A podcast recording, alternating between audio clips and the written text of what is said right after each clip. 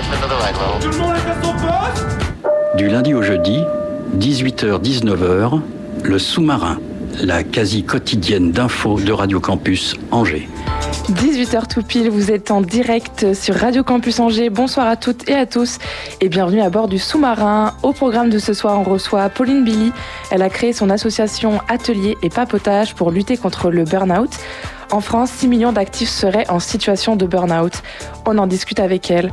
Il y aura également Yvonique, l'un des organisateurs du festival Détroit. La deuxième édition de ce festival de musique house a lieu à Angers pendant toute une semaine, à partir du 13 mars, 13 mars prochain et jusqu'au 19 mars. Adèle se fout de moi. Côté chronique, on retrouvera également Isabelle et sa chronique cinéma, bien sûr, et la chronique de mon collègue Augustin tout à l'heure. Restez avec nous, le sous-marin traverse l'océan pendant une heure ce soir.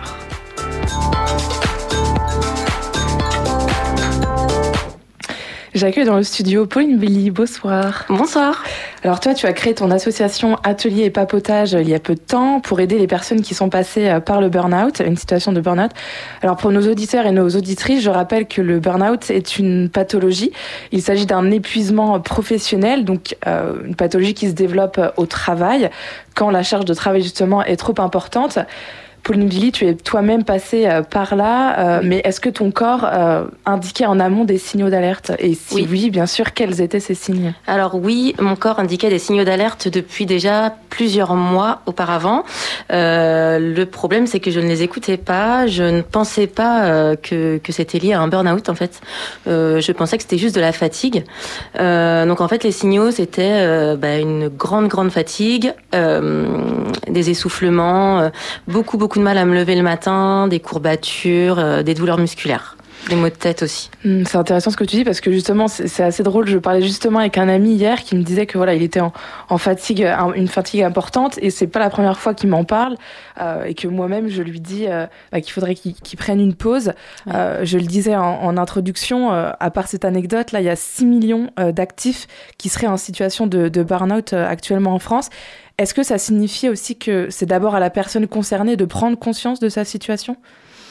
Euh, en fait, euh, la personne concernée, bien souvent, ne prend pas conscience de la situation. Et en fait, c'est au moment du burn-out où on prend conscience qu'on a été trop loin. Euh, parce que bien souvent, le burn-out, ça arrive aux personnes qui veulent toujours, toujours bien faire, qui sont vraiment à fond dans leur travail et qui veulent pas s'arrêter, justement. Hmm. Est-ce que c'est aussi difficile d'en parler, peut-être de dire je suis en situation d'épuisement au travail? Oui. En fait, c'est hyper tabou. De toute façon, tout ce qui touche à la santé mentale euh, aujourd'hui, c'est tabou. Et c'est toujours dire- dur de dire que qu'on n'en peut plus. En fait, ça reste aux yeux des, du monde une faiblesse, alors que c'est pas le cas, justement. Ça peut nuire en plus à l'entreprise si euh, euh, ça se reproduit chez plusieurs collègues. euh. Ah bah, tout à fait, ça peut arriver, ouais. Et d'ailleurs, quel rôle peuvent avoir les proches quand ils ont connaissance d'un épuisement de... Euh, alors l'entourage est hyper important en fait, euh, ne serait-ce que leur présence, leur soutien. Et, et en fait, ça suffit déjà. Rien que ça, ça suffit parce qu'après, ils peuvent pas comprendre ce qu'on vit. C'est vraiment euh, très propre à chacun, quoi. C'est quoi le conseil le plus important euh, que tu donnerais à nos auditeurs et nos auditrices qui nous écouteraient et qui pourraient peut-être se, euh, enfin, se retrouver dans ce qu'on est en train de dire? Eh ben, écoutez-vous. On n'a qu'une vie et puis euh, le plus important, bah, avant le travail, c'est de prendre soin de sa santé. Euh, parce qu'après, ça peut être long de se remettre d'un burn-out. C'est long d'ailleurs de se remettre d'un burn-out. Quelles conséquences ça peut avoir, euh, outre euh, le fait de devoir arrêter son travail pendant un certain temps? Euh, et bah, du coup, la rupture de lien social. En arrêtant son travail, on voit beaucoup moins de monde. Euh, la remise en question permanente sur ce, ce qu'on devient, sur ce qu'on va devenir, comment on va s'en sortir. euh. Euh, en fait, c'est un petit peu, on sait plus du tout par où commencer pour, euh, pour aller bien, quoi. Une baisse de confiance en soi aussi euh. Beaucoup, ouais, Hmm. c'est ça. Est-ce que le burn-out peut aussi se déclencher dans un environnement de travail qui est plutôt positif, avec des collègues avec qui on s'entend bien Oui. Euh, Ouais, parce que moi, c'était mon cas. C'était ton cas. Voilà, moi, je m'entendais très bien avec mes collègues. J'avais pas de problème particulier avec ma hiérarchie non plus. En fait, moi, je me mettais la pression vraiment beaucoup toute seule. Euh, et la charge de travail, je m'en mettais en plus. Si bien qu'à la fin, je prenais plus de pause. Enfin, je, je pensais plus qu'à mon travail et je dormais plus trop la nuit, quoi. Hmm, C'était constamment du 100%. Ouais, euh, je mange, je vis, je Ah bois, je travaille. C'est ça. Euh, si tu as décidé de créer ton association euh, Atelier et, et Papotage, j'ai pas précisé, mais c'était avec ton compagnon euh, également. Oui. C'est aussi pour pallier au manque d'associations et d'offres qui est proposé pour les personnes. Ouais, c'est ça. En fait, moi, quand j'ai fait mon burn-out, j'ai cherché beaucoup d'associations, de groupes de parole pour m'aider en fait et pour comprendre ce qui m'arrivait. Et j'ai rien trouvé en fait sur Angers. Euh, voilà, il y a des psychologues, il y a tout ça, mais pour les personnes qui n'ont pas forcément les moyens ou qui aimeraient euh, trouver du soutien euh, et retrouver du lien social, il n'y a rien sur Angers. Et voilà pourquoi j'ai eu l'idée de créer une association. Et comment ton entreprise a réagi face à l'annonce que tu leur lui as faite? Alors, je sais pas, en fait, s'ils sont au courant que j'ai fait un burn-out, je me suis jamais trop justifiée par rapport à, mes arrêts de travail. après, je pense qu'ils imaginent que c'est ça, mais j'ai jamais été vraiment me justifier par rapport à ça au niveau hmm. du travail. Et tu envisages de retourner dans cette entreprise? Non, c'est pas possible. Je pourrais pas, non, non, non, c'est là je pourrais pas. Dans l'entreprise peut-être, mais pas sur le poste sur lequel j'étais. Hmm. Euh, pour revenir à, l'association, comment est-ce que tu l'as imaginé cette association? Qu'est-ce qu'on peut retrouver euh? Euh, alors l'association, c'est des ateliers avec des intervenants qualifiés. donc ça peut aller de l'art floral à des cours de cuisine, à de la réflexologie, de la naturopathie. Euh, à des simples balades, à des, des goûters. Euh, on peut aussi faire des groupes de parole sur des thèmes définis à l'avance. Euh, voilà, donc l'adhésion est à 10 euros par personne par an et ça permet d'accéder pardon, à, tous les ateliers proposés. on peut venir combien de fois par semaine, par exemple? Alors pour l'instant, comme l'association est toute récente, on est à un voire deux ateliers par mois. Et il y a combien de participants au maximum euh euh, Alors j'essaie de ne pas dépasser 8 personnes en fait, pour que le groupe reste restreint et qu'on soit à l'aise dans la, dans la conversation. Et est-ce que ça peut euh, changer de personnes presque tous les mois ou c'est les personnes qui reviennent pour faire des ateliers Alors là c'est tout récent, donc c'est vrai que j'ai fait pour l'instant, je vais avoir fait trois ateliers en mars, donc pour l'instant c'est trois personnes différentes parce que c'est trois thèmes différents. Euh, mais effectivement, euh, si je fais de la naturopathie, j'essaierai de reprendre l'intervenante qui est, venue la première fois, euh, vu que ça s'est très bien passé. quoi. C'est important qu'il y ait des professionnels qui soient présents dans les ateliers. Pourquoi? Alors dans les ateliers, oui, c'est important parce qu'en fait, j'ai envie de proposer des ateliers de qualité. Donc par exemple, faire un cours de cuisine, j'ai envie que ce soit quelqu'un qui s'y connaisse, qui puisse proposer ça, et qu'on reparte avec des, vrais, des vraies bases, et qu'en même temps, on puisse échanger autour du burn-out mais un peu dans un autre cadre. En fait, l'atelier, c'est un peu un prétexte à la discussion. Euh, et il y a aussi des groupes d'échange où il n'y aura pas forcément de, professionnels, où on est entre nous, euh, mais euh, ça permet vraiment d'échanger autour d'un café, d'un goûter, et de pouvoir un peu se livrer, quoi. Comment réussir à se sortir d'un burn-out? Ben ça c'est pareil, c'est plutôt propre à chacun en fait. Il y, y, a plein de solutions et en même temps il faut du temps, c'est surtout le temps qu'il faut. Euh, je pense qu'il faut un entourage euh, assez qui puisse comprendre au moins, pas forcément pouvoir nous aider, mais au moins euh, nous écouter. Et puis justement, en venant à ce genre d'atelier, je pense que ça peut, ça peut beaucoup aider les gens qui n'ont pas d'entourage pour les aider. Mmh. Est-ce que tu envisages aussi d'étendre ton association, peut-être de, de, faire des formations pour les entreprises, pour qu'ils soient plus au courant de, de cette pathologie? Ouais, alors ça, j'aimerais beaucoup en faire en fait, c'est vrai. Et, alors pour l'instant, j'y ai pas trop pensé, mais c'est vrai que ça peut être un objectif, ouais.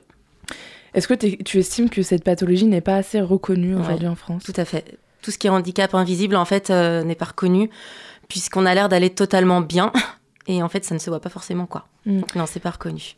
Ce que je, je précise, alors elle peut quand même être reconnue comme une maladie professionnelle par la sécurité sociale, mais il y a quand même des critères à remplir. Mm. Euh, par exemple, il faut que cette pathologie soit essentiellement et directement euh, causée par le travail, mm.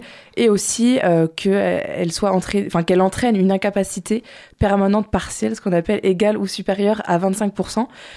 C'est ensuite le comité régional de reconnaissance des maladies professionnelles qui va donner son avis sur la situation, et il a jusqu'à 4 mois. Ça paraît un peu absurde d'attendre encore 4 mois. Ouais. ouais, je pense que c'est oui, c'est en ça que c'est pas assez reconnu. En fait, c'est hyper difficile à détecter quoi. Je pense que c'est c'est en fait ça change tellement d'une personne à l'autre qu'en fait on a l'impression de se justifier tout le temps du pourquoi on va mal à ce moment-là et, euh, et voilà et, c'est hyper compliqué ouais. Est-ce que les, les, les, démarches seraient pas un petit peu trop aussi culpabilisantes pour euh, les personnes euh, en situation de burn-out? Euh, je pense que oui, c'est ça, c'est qu'en fait, il faut toujours se justifier. Quoi. Quand on a une jambe de cassée, ben, ça se voit, donc on ne se justifie pas pour un arrêt de travail. Et, euh, et là, en fait, euh, oui, on se dit que certains peuvent dire qu'on peut aller bien, que ça se voit pas, qu'il faut se mettre un petit coup de pied aux fesses et puis, euh, et puis ça ira mieux, alors qu'en fait, ça se passe pas du tout comme ça. Ouais. Est-ce que toi, justement, tu parles de, de, de, du fait que certains puissent dire il faut se mettre un coup de pied aux fesses? Est-ce que toi, tu as connu ça personnellement? Euh, Non, alors moi, on m'a jamais dit ça. Après, moi, je me, je me suis beaucoup culpabilisée quand même, mais toute seule, en me disant que je n'avais pas été en arrêt de travail, il fallait que j'aille travailler, qu'il y avait des gens qui comptaient sur moi et que j'avais pas, pas de raison de pas pouvoir y aller, quoi. Mmh. Mais mon entourage, non, j'ai jamais entendu ça. Qu'est-ce que tu as appris sur toi-même euh, après dans, la, dans ta reconstruction? Euh, À m'écouter un petit peu plus. Euh, maintenant, aujourd'hui, je, je me force plus en fait à faire des choses que j'ai pas envie de faire. Je, je le fais plus et je vais mieux. je vais mieux, ouais. Euh, Est-ce que tu as d'autres idées euh, d'ateliers que tu voudrais développer au sein de l'association? Alors, j'aimerais beaucoup euh, mettre en place des ateliers avec un psychologue justement sur les thèmes parce que le burn-out, il y a aussi l'anxiété, il peut y avoir la dépression. On n'est pas tous touchés à chaque fois par ça, mais ça peut. J'aimerais qu'on en parle un petit peu plus. Enfin voilà, que ça s'étende là-dessus. Euh, et puis voilà, j'aimerais faire des ateliers qui sont gratuits aussi pour que ça puisse permettre à tout le monde de participer. Donc ça peut être des balades, des pique-niques, euh, ce genre de choses aussi. Ouais. Et euh, les ateliers que tu aimerais développer avec des psychologues, est-ce qu'ils mmh. seront en groupe ou peut-être plus personnalisés euh... Alors là, je pensais plus en groupe, mais des petits groupes. Vraiment que ce soit un petit groupe pour se sentir à l'aise. Est-ce que avant de créer toi ton association, tu as pu quand même échanger avec d'autres personnes euh, sur ce que tu avais vécu? Euh, Non. En fait, j'ai mis beaucoup de temps en fait à assumer que j'étais en burn-out moi. Euh, donc j'ai fait une thérapie et ça m'a aussi aidé en fait à avancer là-dessus. Et c'est là où que j'ai créé mon association. Et aujourd'hui, j'en parle grâce à mon association. Et qu'est-ce que le fait d'en dire t'a permis? Ah bah, ça m'a permis de libérer la parole, enfin de délivrer des choses que j'avais vraiment beaucoup gardées pour moi et de me rendre compte que j'étais pas seule surtout. C'est pas seul. Et c'est ça que les gens ont besoin ouais. d'être écoutés, de savoir qu'ils sont entourés. Voilà, qu'ils sont entourés et surtout qu'ils sont pas seuls à vivre ça. Hmm. Euh, tu, tu, envisages quoi pour, pour la suite, toi, personnellement et professionnellement? Euh, professionnellement, je je sais pas, je cherche encore un petit peu euh, ce que je pourrais faire. C'est vrai que je mets beaucoup de temps et d'investissement dans l'association. Euh, Aujourd'hui, c'est une association, donc c'est pas mon travail. Hein, je suis bénévole, euh, je ne gagne pas du tout d'argent là-dessus. Mais en fait, ça me tient hyper à cœur. Je prends plaisir à faire ça aussi. Euh, donc là-dessus, je suis pas mal à fond depuis quelques temps. Et professionnellement, pour l'instant, je n'arrive pas encore à me projeter réellement sur quelque chose en particulier. Tu as peut-être encore besoin de temps aussi. C'est possible, ouais. Je, là, pour l'instant, c'est vrai que je, je, je me précipite pas, on va dire. Hmm. On revient à cette idée de euh, le besoin de s'écouter et la nécessité de s'écouter. Ouais, c'est hyper important, ouais. Est-ce que tu as déjà eu des retours euh, des personnes qui ont euh, participé à certains mmh. ateliers. Oui, alors les personnes qui ont participé justement au premier atelier ont été ravies. Alors c'était des femmes, donc je vais dire plutôt elles, mais en tout cas elles ont elles ont participé, elles ont été super contentes et elles ont dit que ça les, a, ça les avait beaucoup aidées. Pardon. Mmh. Tu parles de femmes. Ouais. Est-ce que tu penses que cette pathologie touche plus les femmes que les hommes? Alors je pense pas forcément, mais je pense que les femmes l'assument peut-être plus facilement que les hommes parce que c'est encore aujourd'hui vu comme une faiblesse et, euh, et peut-être que pour ça les hommes ont plus de mal euh, à, à l'accepter, je ne sais pas. Mais je pense qu'en fait, il ouais, y a plus de femmes qui arriveront à aller en parler, quoi. Est-ce que tu envisages aussi euh, de suivre ces personnes euh, sur le long terme? Comment est-ce que tu... Bah, en tout cas, jusqu'à temps qu'elles aillent mieux, jusqu'à temps qu'elles en ressentiront le besoin, euh, elles seront toujours les bienvenues. Euh, et puis moi-même, sur Instagram, je réponds toujours aux questions des gens qui ont, besoin de parler, euh, en précisant toujours que moi, je suis pas psychologue, que je peux, peux pas répondre à tout, mais en tout cas, je, je reste à l'écoute, ouais. Mm. Eh bien, merci beaucoup, Pauline, de rien. D'avoir été sur les ondes de Radio Campus. Donc, ton, ton, ton association, pardon, Atelier et Papotage, tu es sur les réseaux sociaux? Je suis sur Instagram, sur Instagram. Atelier et Papotage. Papotage avec un S. Ouais, Atelier précise. et Papotage avec un S aussi. Merci beaucoup. Merci à vous. On se laisse pour une petite pause musicale.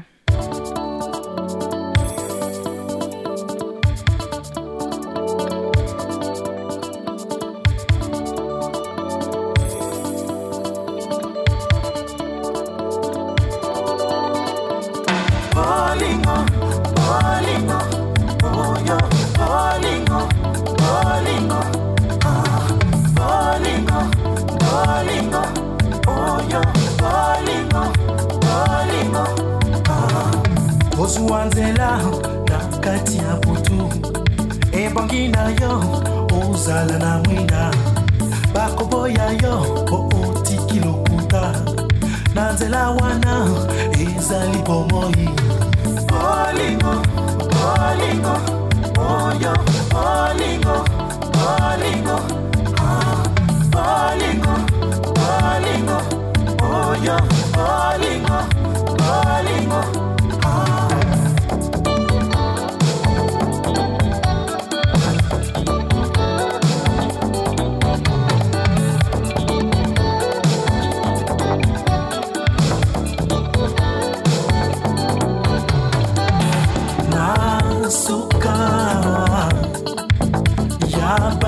bapasi bolingo bolingo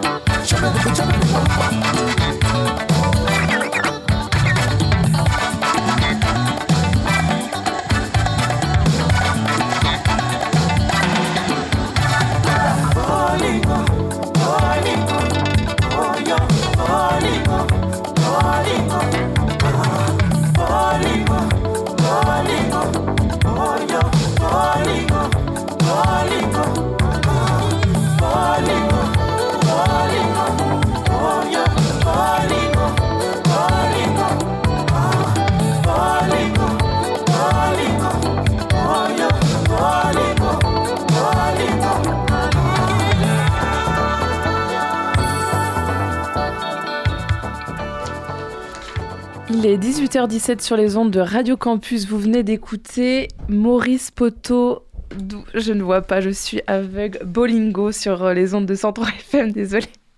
18h, 19h, le sous-marin sur Radio Campus Angers. C'est l'heure de la chronique cinéma avec Isabelle. Salut Isabelle. Bonsoir Alice. Ça va? Oui, très bien. Alors, les Césars, euh, nos pronostics étaient plutôt bons ou pas? Eh bien, plutôt oui, puisque c'est bien la nuit du 12, le grand gagnant de, de la Eh oui. QV euh, 2023. Alors, on est ravis pour, euh, pour ce film. Six Césars, c'est quand même pas rien. Et puis, pareil pour euh, Asbestas, euh, qu'on avait euh, élu ici meilleur film étranger. Virginia Ef- Efira, on avait aussi vo- voté pour elle comme meilleure actrice et c'est gagné. Enfin, le. César. Et bravo euh, à Hugo qui se prélasse, je crois, sur une plage aux Seychelles. Non, presque. Euh, J'espère qu'il nous écoute en tout cas et qui avait pronostiqué le César du meilleur acteur pour euh, Benoît Magimel. Et c'était pas gagné puisque même Benoît Magimel a été très surpris de remporter la statuette parce que c'était la deuxième fois consécutive. Le César du second rôle à notre acteur belge préféré, Bouli Lanners. Et euh, par contre, euh, pour Louis Garrel, il a dû être très déçu. On n'avait pas voté pour lui non plus, nous ici à Radio Campus, avec juste le César du meilleur scénario, ce qui est quand même pas mal tout de même. Oui, et puis de la meilleure actrice dans un second rôle, ça a été Noémie Merlan, et donc elle a été euh, aussi récompensée. Donc c'était, il était favori, euh, Louis Garrel, mais il est reparti sans doute euh, un peu déçu. Oui, il avait six nominations, non, plus. Oui, il en avait 11 ou 12, hein, je 11, crois que c'était plus. le, plus, le plus sélectionné, donc ça doit déception pour lui. Et sinon, euh, la cérémonie a été comment cette année? Eh bien, pas mal du tout. hein. Ici, on s'était dit, oh là là, comment ça va être cette année? Ça a l'air d'être un peu le bazar, l'organisation. Euh, D'abord, il y a eu Jamel qui a fait un discours d'ouverture euh, plutôt drôle, et ce qui fait que ça a mis de l'ambiance, ce qui n'est pas évident. Et puis après, il y a eu des duos de présentateurs euh, qui se sont euh, donc euh, relayés.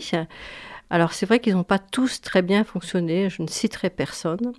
Mais, euh, et d'ailleurs c'est à ce moment-là hein, qu'on est un peu mal à l'aise quand il y a des blagues qui tombent à plat. Ça fait Pour- gros flop.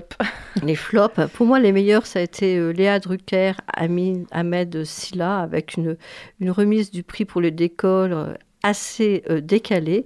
Et puis euh, Alex Lutz et Audrey Lamy aussi, qui était très drôle. Alors, bien sûr, on n'a pas échappé à la, lita- à la litanie des remerciements. Mais après, je me dis, bah, peut-être que nous, euh, on ferait pareil. Hein, si, le, par exemple, le sous-marin était élu la meilleure euh, quasi quotidienne d'info de l'Ouest. Qu'est-ce que tu en penses, Annie Ah ouais, ça serait incroyable. Hein, je pense qu'on ferait aussi des merci à tout le monde. Euh, alors là, deux minutes pour chaque lauréat, c'était à mon avis le bon tempo. Et puis il y a eu un invité euh, surprise qui a mis la salle en délire, c'est Brad Pitt, qui n'était pas du tout prévu et qui a remis le César d'honneur à David Fincher. Voilà, c'était une cérémonie euh, paillette qui était plutôt sympathique.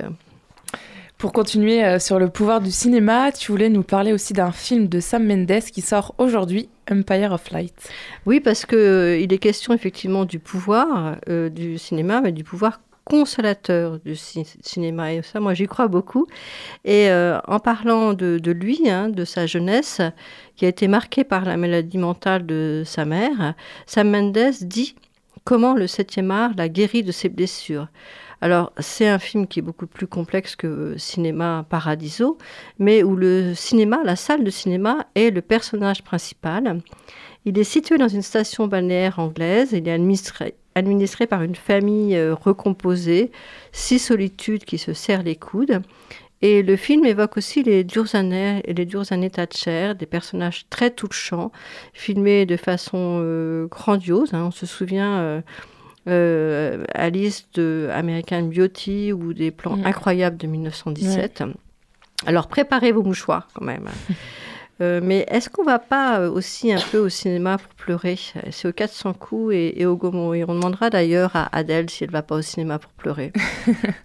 Tu nous feras peut-être une, euh, une critique de ce film, peut-être. La semaine prochaine, La j'espère semaine bien. prochaine. Ouais. Et dernière recommandation euh, pour cette semaine, justement?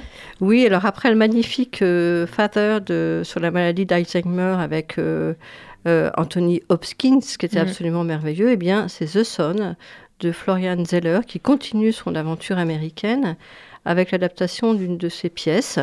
C'est un film sur l'adolescence mélancolique et dépressive d'un fils qui est blessé par le divorce de ses parents. Et c'est aussi un film sur les rapports père-fils. Donc prévoir un deuxième mouchoir et c'est au 400 coups. Alors pour rire, hein, pour finir sur une note plus euh, humoristique, bah, il reste toujours Astérix et Obélix, Empire du Milieu, ou alors Alibi.com 2. Et ça, c'est au Gaumont et à Cinéville. Tu les as vus euh, Enfin, tu l'as vu, le Astérix? Non. Pas encore. quoi. On peut rien en dire parce que moi non plus, je l'ai pas vu. Merci Isabelle, et puis à la semaine prochaine. Oui, alors. avec grand plaisir, merci. Merci. J'ai le plaisir d'accueillir une deuxième fois Zoé, notre stagiaire. Salut Zoé, Salut tout le monde. ça va bien? Et bien la grande forme. Super. Alors bonsoir à toutes et bonsoir à tous. À l'occasion du Détroit Festival 2.0 qui prendra place du 13 au 19 mars, nous recevons avec nous ce soir Yvonique, aka Ivo, membre du trio Détroit, organisateur du festival. Bonsoir Yvonique. Bonsoir à tous, merci de m'inviter pour cette splendide chronique cinéma. Je tiens à donner mes félicitations. Nous avions eu l'honneur de te recevoir dans nos studios le 26 novembre dernier pour un DJ set. Cher Yvonique, corrige-moi si je me trompe, tu es DJ et tu fais partie du collectif Détroit, créé pardon, il y a 4 ans avec tes deux alliés Lesgui et Walt. En deux mots, le collectif Détroit, qu'est-ce que c'est? Euh, en deux mots, c'est euh, bah, c'est l'union donc justement avec euh, euh, Lesgui et Wal, plutôt Ludo et Aurélien. C'est trois, amis qui sont dit, qui sont dit bah, on kiffe les soirées techno, on kiffe les soirées house, est-ce qu'on montrait pas notre truc Moi j'ai trouvé mon plaisir dans l'organisation, Aurélien à la base lui dans la production, et après Ludo lui plutôt dans le DJing, à la base c'était lui qui mixait. Et, euh, et on a commencé dans des bars, après on a fait des clubs, et, euh, et au fil du temps, et ben on a commencé à organiser euh, de, de plus en plus d'événements avec un, un ampleur plus grand. Quoi. Est-ce que vous avez pour volonté de faire émerger de nouveaux talents? Euh, bien, s- en, en tout cas, on essaye. En tout cas, on essaye bah, surtout d'inviter à chaque fois des DJ, des DJ locaux pour, euh, bah, pour, euh, pour, euh, pour qu'il y ait un terreau sur Angers et aussi sur la région, parce qu'on a quand même bah, sur, sur la partie de la musique électronique, Angers et Rennes qui ont une assez grande place. Et sur Angers, on a des, des, des, des mer- merveilleux DJ, des, beaucoup de musiciens, mais on a quand même une fuite de, de cerveau qui est, qui, est quand même, qui est quand même assez flagrant. Et donc euh, c'est aussi ça notre volonté, autant de développer et de mettre en place une scène pour euh, permettre dans des bonnes conditions que des artistes locaux jouent, et aussi euh, permettre au public et à au public angevin et ben, d'aller voir leur tête d'affiche. Parce qu'aujourd'hui ce qui se passe c'est que si euh, quelqu'un veut aller voir euh, un faux l'amour ou une grosse tête, et ben, il est obligé d'aller sur Nantes, sur Rennes. Et nous notre volonté eh ben, c'est qu'il reste sur Angers et un peu c'est notre côté chauvin euh, euh, qu'on montre qu'il y a de la house et de la musique électronique qui est bonne sur Angers et qu'on peut faire des choses. Quoi. Eh bien, super. À propos de la house, donc du 13 au 19 mars, vous réalisez votre deuxième édition du Détroit Festival, concentré donc autour de ce genre. Et je dois t'admettre que je ne suis pas très familière ni au genre ni au terme de la house. J'ai donc interrogé notre cher ami le dictionnaire Robert, qui définit ce mouvement comme étant, je cite, un style musical associant la pop et le disco à la manipulation électronique du son. Toi, comment est-ce que tu définirais la house? Je ne saurais pas contredire le, petit Robert ou le Larousse, pour être honnête, et euh, ni, euh, ni euh, l'académie l'académie française, mais ça reprend la, la house, ça reprend, ça reprend justement bah, des, des, des, des samples, donc plutôt funk, plutôt soul des années, des années de, de, de nos parents, tout en mettant en fait des, des, des battements et un rythme. qui, qui peut être répétitif qu'on retrouve dans, dans, la techno et donc c'est c'est une musique qui est, qui, euh, qui est assez entraînante que tout le monde peut écouter et euh, donc c'est même des fois assez, drôle que, que, que, euh, que maman vienne dire ah bah c'est marrant j'écoutais ça il y a, a, a 20-30 ans dans les nightclubs 2023 signe la seconde édition du festival Détroit. En tête d'affiche, on retrouve La Mamise, Bellaria, LB, Aka, Labatt ou encore Vitesse. Comment est-ce que vous vous êtes rencontrés? Ou Rencontre- rentrés en contact Ah, bah, rentrer en contact tout simplement en contactant le, bah, les différents bookers ou les managers des, des artistes. Là, on a choisi en fait au niveau de cette année. euh, sur la première édition de l'année dernière, on avait invité pas mal d'étrangers, donc avait Ketama, donc qui était irlandais, euh, DJ Boring qui était australien. On avait fait des, des noms en fait assez euh, assez clinquants comme c'était notre premier festival.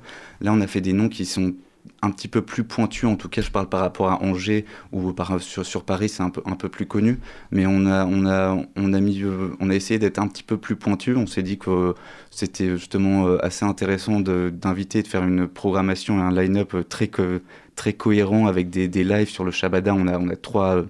trois lives sur, euh, sur la soirée. Et donc, donc on a essayé de faire ça sur, sur les parties festives comme on a pu faire l'année dernière sur, euh, sur quatre soirs quelque chose d'un peu plus pointu et puis on a développé après euh, toute cette partie je sais pas si on va, on va en parler après mais cinéma projection et puis euh, et puis exposition Très bien, donc ouais, comme tu viens de le dire, vous, vous avez pour cette édition décidé de mêler aussi bien des artistes nationaux que des artistes locaux.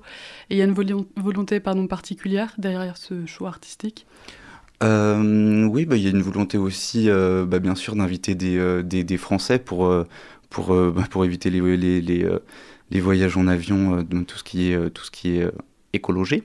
Et puis, euh, et puis, euh, et puis euh, bah, montrer aussi qu'on a quand même bah, toute l'histoire autour de la, de la French Touch. On a quand même beaucoup de talent en France et donc des fois, quand l'herbe est, plus verte en France, pourquoi chercher ailleurs?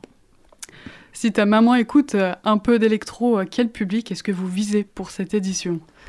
Euh, alors sur, cette édition, bah là ce qu'on a essayé de faire justement, c'était par rapport donc justement à la projection de documentaires au 400 coups, euh, par rapport au cours le, mardi à WeForge, euh, l'Hirondelle aussi, on fait une croisière d'une heure et demie sur le sur le jeudi.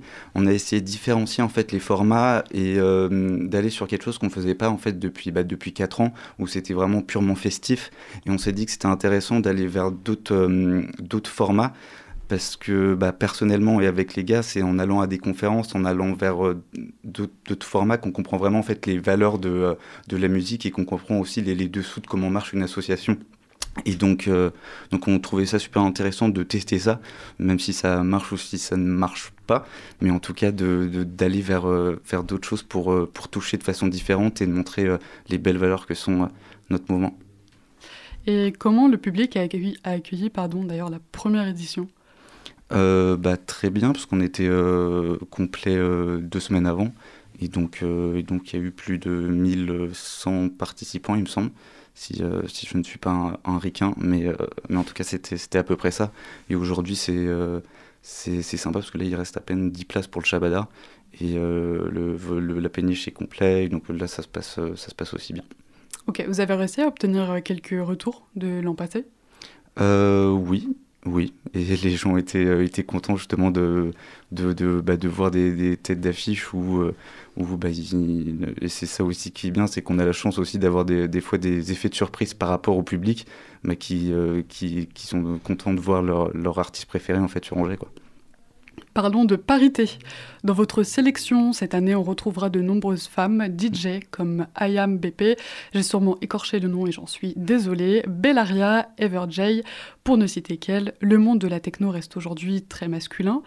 Quelle dimension voulez-vous apporter en programmant autant de femmes? Alors ça, c'est euh, quelque chose qu'on, en fait, à partir du confinement, on a lancé justement une, une candidature pour rechercher en fait tous les euh, bah, des, des, des, DJ des DJ féminines et euh, essayer de, voir tous les talents potentiels qu'il y avait sur la région. Aujourd'hui, il y en a. Après, ils sont difficiles à trouver, mais on essaye à chacune de nos soirées depuis, euh, donc, depuis bien trois ans d'avoir au moins une DJ fille sur chacune de nos line-up, car c'est euh, bah, super important la parité. Et si nous, à notre petit niveau, on peut euh, inspirer des filles qui, en voyant une fille, bah, va encore plus se reconnaître et va se dire Ah bah moi, je vais aller toucher des potards, et bah, c'est euh, génial, et on aura encore plus réussi notre, mission. Ouais. Est-ce que cette parité s'étend jusqu'à l'organisation même du, trava du travail du festival? Et qu'est-ce que vous voulez mettre Est-ce que vous souhaitez mettre quelque chose en place pour aller dans ce sens? Bah, C'est justement dans le choix de programmation où depuis, euh, depuis trois ans, à chaque fois, sur chacune de nos line-up, il y a, y, a, y a toujours une fille. Quoi. On sait que les festivals sont des lieux de fête dans lesquels les gens boivent. Allez-vous, comme l'a fait le Festival des éclectiques, par le biais d'une campagne, assurer la sécurité du public féminin? Oui, on, euh, sur la soirée, surtout sur le Shabada, où là, bah, il y aura plus de 870 personnes, on va avec l'association Take Care qui fait justement de la prévention sur la drogue et aussi euh, sur euh, tout ce qui... Bah, les bah, violences par rapport aux femmes. Euh, Aujourd'hui, on sait tous les problèmes qu'il peut, peut y avoir en soirée dans les milieux festifs. Et donc, il, y aura cinq personnes qui sont là lors de la soirée pour, pour faire de la prévention et de la réduction des risques. Cette année, vous allez nous régaler car ce ne sont pas uniquement des DJ sets qui seront au programme, mais on retrouvera, comme tu as pu en parler tout à l'heure, aussi une soirée à la patinoire, la projection du film Laurent Garnier Off the Record en présence de son réalisateur ou encore l'organisation d'une friperie. Qu'est-ce que ça peut apporter de mélanger cinéma, musique et mode à votre festival? Bah, comme je disais euh, tout à l'heure, oui, c'était ça, de chercher d'autres formats. Et puis après aussi, euh, moi, quand tu as, 24 ans, d'organiser un question-réponse justement avec un réalisateur, et, euh, je, vois Isabelle qui, qui parlait de cinéma tout à l'heure, c'est super. Déjà, travailler avec un haut lieu comme le 400 coups, qui, est, un haut lieu donc, du, du 7e art sur Angers, c'est un honneur. Et encore plus d'organiser un question-réponse, c'est trop intéressant d'aller sur ces formats-là. Ou une expo photo à Mixape, se, se retrouver à, à faire faire des, des, bah, des événements qui sont, euh, qui sont originales, euh, c'est gratifiant et ça fait d'autres aventures. Pour cette édition, vous avez fait appel aux équipes Kaléidéoscope, c'était sûr que j'allais bégayer sur leur nom, et Bellow pour les lumières et la scénographie. Quels sont les effets attendus? Alors, euh, bah, Bilo, ça c'est euh, notre équipe de sonographes qui euh, sont euh, de- depuis 4 ans, ils nous suivent, ils ont commencé comme nous. Euh, on a une équipe, nous, par rapport à Détroit, bah, à Détroit on est 3, mais après on a une équipe de 12 personnes, de photographes, de graphistes, euh, de, de, de sondiers, d'ingénieurs lumière, et euh, on, est, on est à peu près 11, et on a tous commencé en même temps, et donc on a, on a des, des, euh, des- chemins différents, même avec des équipes comme Bilo qui aujourd'hui travaillent dans, dans, dans la musique. Et, et on attend toujours leur, leur touche personnelle. L'année dernière, c'était c'était assez dingue où ils avaient mis euh, deux murs de télé euh, complètes où ils faisaient du VJing, c'est-à-dire qu'ils mixaient en temps réel euh, les lumières sur, euh, sur ces deux murs de télé qu'ils avaient mis au, au, Shabada. Et, euh, euh, donc, on leur fait totalement confiance sur, euh, sur à quel point ils vont éblouir euh, la, soirée. Et alors, mon cher Yvonique, qu'est-ce qu'on peut vous souhaiter pour euh, la suite? De, de- Troisième édition. Peut-être une troisième édition, on va bien voir. Mais, euh, mais tout simplement de, de danser, profiter de la vie et pas se prendre la tête et, et tout simplement profiter par ces temps anxiogènes. Des fois, ça fait du bien. Donc le D3 Festival est à retrouver du 13 au 19 mars sur Angers. Et donc, comme tu as pu le souligner, il reste quelques places pour le Shabada. Merci Yvonique. De rien. Bonne soirée à vous. Merci Zoé et merci Yvonique. Nous, on se laisse pour une petite pause musicale sur le 103 FM. Yeah.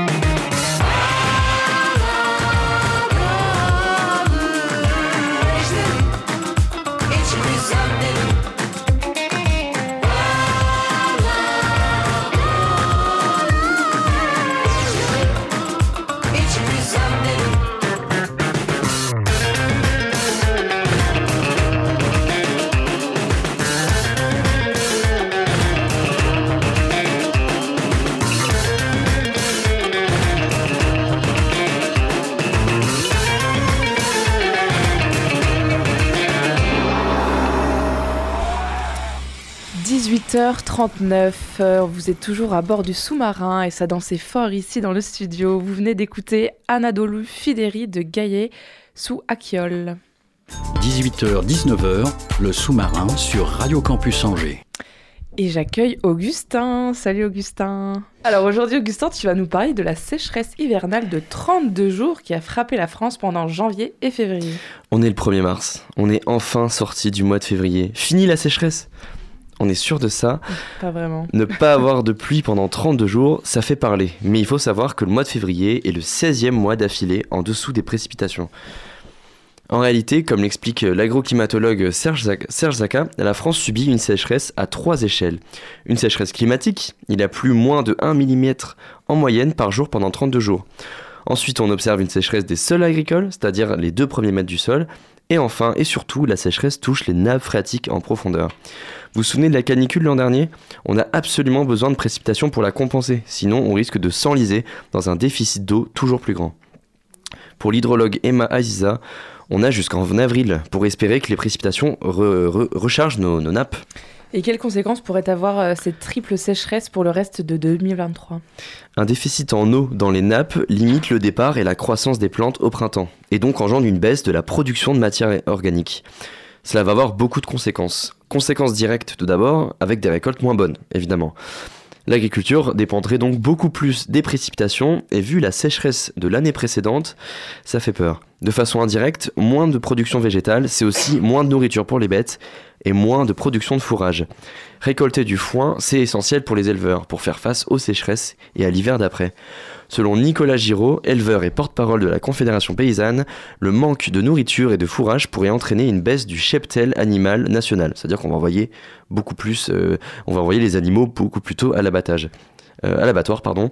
Et donc un vrai déficit pour les éleveurs de vaches laitières, par exemple. Quelle solution euh, on aurait pour affronter cette sécheresse qui dure? Christophe Béchu, notre bien-aimé et premier adjoint angevin et accessoirement notre ministre de la Transition écologique et de la cohésion des territoires, a organisé ce lundi une réunion avec tous les préfets. L'objectif de cette réunion, organiser les mesures de restriction d'eau. Et oui, on est déjà là, on est en mars et on Mmh, parle déjà de restriction d'eau. Le dialogue entre les régions est nécessaire pour la gestion de l'eau. Le, problème, problème des nappes est par exemple beaucoup plus préoccupant dans le sud, notamment dans le centre de la France. A l'inverse, les régions telles que la Bretagne et le Nord dépendent moins des nappes. Leur cycle de l'eau est beaucoup plus basé sur des précipitations récurrentes plutôt que sur des pluies inconstantes et le stockage dans les nappes. La décision du gouvernement de mettre en place des méga-bassines est pour beaucoup de spécialistes une fausse solution. En effet, seuls 7% environ des terres agricoles sont équipées de systèmes d'irrigation nécessaires pour distribuer l'eau récoltée par les méga-bassines. Pour le porte-parole de la Confédération paysanne, la solution pourrait venir des nouvelles pratiques agricoles telles que l'agroécologie et l'agriculture de conservation des sols. Des techniques qui suscitent de plus en plus d'intérêt, mais qui, faute d'investissement public, sont trop peu développées. D'ailleurs, sur euh, l'agroécologie, on a fait toute une émission. Absolument, j'allais faire ma propre pub. Euh, On a fait une émission de première volée de GIEC 27 sur l'agriculture de conservation des sols. Que vous pouvez retrouver bien sûr sur le site de radiocampusangers.com. Merci beaucoup, Augustin. Je t'en prie. Et nous, bah, on se laisse encore une fois pour une pause musicale. C'est la fête ce soir.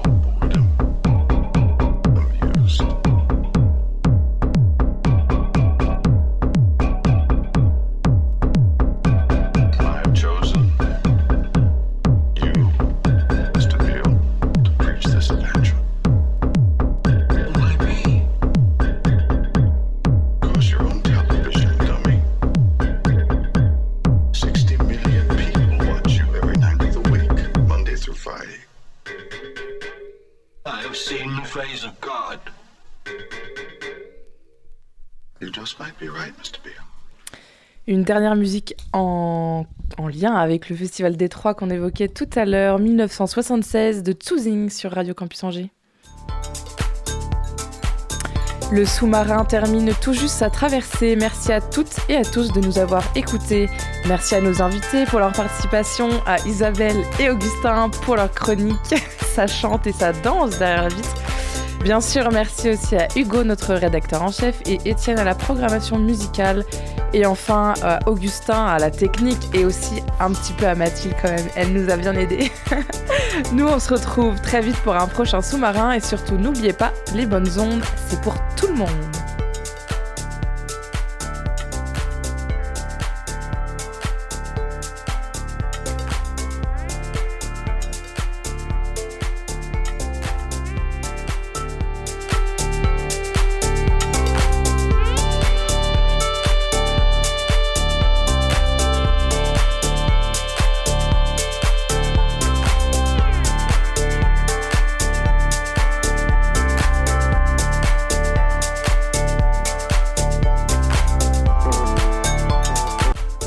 Le sous-marin en podcast sur toutes les plateformes et sur le www.radiocampusangers.com.